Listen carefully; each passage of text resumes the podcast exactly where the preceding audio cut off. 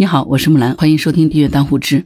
最近有一个地方也随着哈尔滨的爆火，被全世界的网友所看见，这就是侵华日军七三幺部队罪证陈列馆。在这个陈列馆前面，大批的游客在寒风中排起了长队。据说现在网上已经开始出现了花钱去黑哈尔滨的事情哈，原因就是因为七三幺陈列馆门前这个长队让某些人害怕了。就像网上有一个网友的评论说，最可恨的是三种人：一，当时行凶的日本人。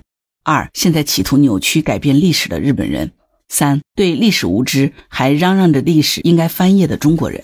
时至今日，日本政府对于当年侵略咱们中国的那段历史都是避而不谈，甚至是企图掩盖的。日本一直以来都是这个样子，不仅是过去如此，现在也是如此。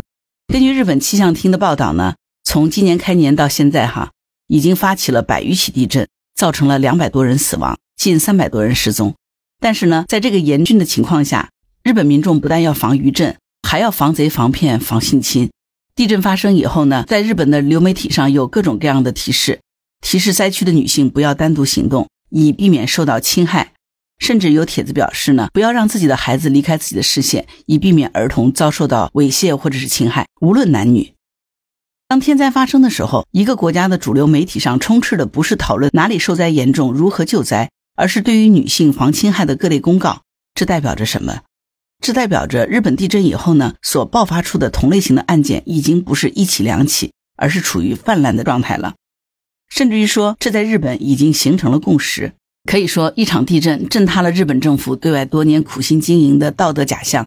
全世界不但没有见证到日本面对天灾时的齐心协力，反而通过日本的地震窥探到了人心当中那最黑暗的一抹恶魔。我在网上查了一些资料，发现日本每当发生地震之后呢，趁着灾情行骗和抢劫的事情呢，已经是常态事件。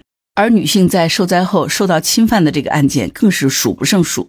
而遭受到过侵犯的人群年龄呢，上至六十岁，下至五岁。实话说，看到这个数据啊，真的让我一度瞠目结舌。这个以亚洲最文明国家自居的日本，它真实到底是怎样的一个存在呢？因为日本处在地震带，所以呢，地震频发并不新奇啊。但是每发生一次地震，都会有一大波人趁着混乱抢劫、洗劫超市的，也有入室盗窃的，还有一些人呢会假借国家的名义向老人榨取保险、骗老人的养老金的。这些事件呢，在天灾以后的日本已经是老生常谈了，到如今貌似是已经演变成了必要的流程。日本民众呢对这个也已经是彻底的麻木了。每当这些事件发生报警以后呢，警察的回复也都是。现在是特殊时期，这些事情根本不具备事件性，最终是不了了之了。但是呢，不仅是这些事件不了了之，那些在地震当中受到性侵的女性呢，她们的事情也是不了了之了。有一位女性在流媒体上表示，地震之后自己前往避难所，当天晚上就被一名男子拖到角落里侵犯了。报警之后呢，警察迟迟没有赶到，最终呢，警察局将电话回过来说，现在是特殊时期，请先忍耐。是的，你没有听错，警察给出的答复竟然是忍耐。这个女性把经历发布到网络上之后呢，她发现自己并不是个例。关于日本女性在灾后被侵犯的案例，甚至是可以追溯到一九九五年，可能更早的也有，但只是无从查起。根据一位女性的网上爆料，一九九五年日本阪神大地震期间，她当时正在避难所给自己的孩子喂奶，突然就有人闯了进来，对方以孩子为要挟，侵犯了她。还有更多人表示呢，自己也有同样的经历，说二零一一年日本三幺幺地震发生的时候，自己作为志愿者前去救灾，却被一伙人拖进废墟房屋里侵犯了。当时呢，有不少人打着免费提供洗澡场地的由头，哄骗女性上车，然后呢，在车内对女性施暴。还有不少的母亲表示，自己在避难场所里哺乳孩子的时候，会遭受到偷拍和骚扰。一些负责分发救援物资的工作人员会私下找到这些女性。说，如果愿意和他们发生关系，那么就会优先分配一些物资给他；如果不愿意，那么这些物资也不能保证。而更加令人诧异的是，受到侵犯的人群并不局限于成年女性。一个日本男子在媒体上表示，在三幺幺地震的时候，自己失去了妻子，他带着孩子前去避难所领取物资，回来的时候，在年仅四岁的女儿脸上发现了不明液体。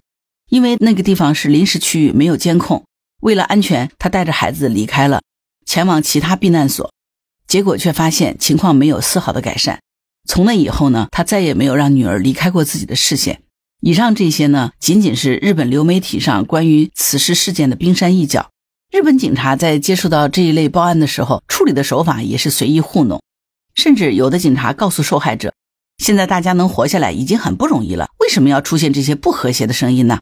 要知道，很多人已经死去了。相比较那些已经死去的人，你应该庆幸。你看，这些警察不但是不作为，还振振有词的 PUA 受害者。”而且，当年的日本政府正在全力将日本打造成亚洲最文明的国家。发生了地震呢，日本政府就大肆宣扬日本人在灾难面前的谦让和团结。所以呢，对于此类的消息呢，严格的进行管控，连新闻报道都不允许出现。这就让那些受害者就陷入了众矢之的，他们就成了造谣者。一直到二零二一年，日本电视台在三幺幺地震十周年的时候，推出了一档《埋藏的声音：灾难中的性暴力》特别节目。这些当年被刻意隐瞒的事件才被人熟知。在这档节目里面呢，所有受害者的女性声音都是经过了特殊处理，因为她们害怕遭受到报复。你看，哪怕是伸张正义的机会来临，她们都不敢大声说话。有一位女性说，在当时的避难所里遭受到了一群人的侵犯，而这些人恐吓她，如果她敢反抗，就把他扔到海里淹死。在地震时期，在海里淹死一个人，真的是再正常不过的事情了。但是这个节目在日本播出后，很快就被勒令停播了。现在在网上，我也只是找到了一些片段啊。在这个背后，相信还有更多的受害者，为了保命或者是为了家庭，只能一直闭口不言，默默的忍受。NHK 电视台的这个节目成为了一个导火索，让更多的受害者开始团结起来向政府投诉。但是呢，日本政府做了什么事儿呢？二零一九年，日本政府终于给出了回应，他们的建议是。女性在觉察有可能要遭受到侵犯的时候，可以穿戴一种反侵犯的装置，说白了就是一种特殊的避孕套。这种装置可以使男性感受到刺痛，从而停止犯罪。你听听看，这是不是真的很讽刺啊？好不容易憋大招，憋出个解决方案，竟然还是要解决受害者，而不是去惩罚施暴方。也许你会提出疑问哈，作为受害的女性，为什么不能去保存更多的证据呢？咱们可以想一下啊，地震发生之后啊，情况一般都很复杂。这种犯罪案件的举证其实是非常困难的，搞不好呢，可能还会被施暴者反咬一口，说这些女性是为了索取物资，没有给她物资，她就来造谣生事。所以呢，如果要杜绝这类案件的发生，唯一的办法就是人性。有的时候呢，要杜绝恶性案件，往往靠的可能就是人心当中那一缕最后的良知。这次日本地震发生以后，日本有很多男性在网络上发文说想要注册成为志愿者。练练自己的胆量，以备下次地震发生的时候呢，能够体验一把。结果在这些留言下面呢，就有不少男性附和，我准备带一些物资前往灾区，甚至是发起了投票。这些帖子呢，毫无疑问就遭受到了很多人的抨击。你猜猜看，这些人是怎么回复这些抨击的？他们竟然说，在灾难来临的时候，男性是救灾当中的中坚力量，因为这个时候男性荷尔蒙爆发，所以呢，发生性侵这些事情是很正常的。你听听看，这真的是冠冕堂皇的胡说八道，简直是把厚颜无耻演绎的淋漓尽致了，对吧？这期节目，我想也许可能会戳中一些人的肺管子，也许会击破某些人对日本的滤镜。但是无论怎样，一场地震揭开了日本政府多年苦心经营的道德面具，这是一个事实，不论接受与否都不会改变。你说呢？好了，关于本期话题，你有什么想法？欢迎在评论区留言。如果你喜欢木兰的节目，欢迎订阅、点赞、转发、当护知，谢谢您的支持。当然，如果你喜欢木兰，也欢迎你加入木兰之家听友会，请到那个人人都能发布朋友圈的绿色平台，输入木兰的全拼下划线七八九，就可以找到我了。好了，今天就到这儿，我是木兰，拜拜。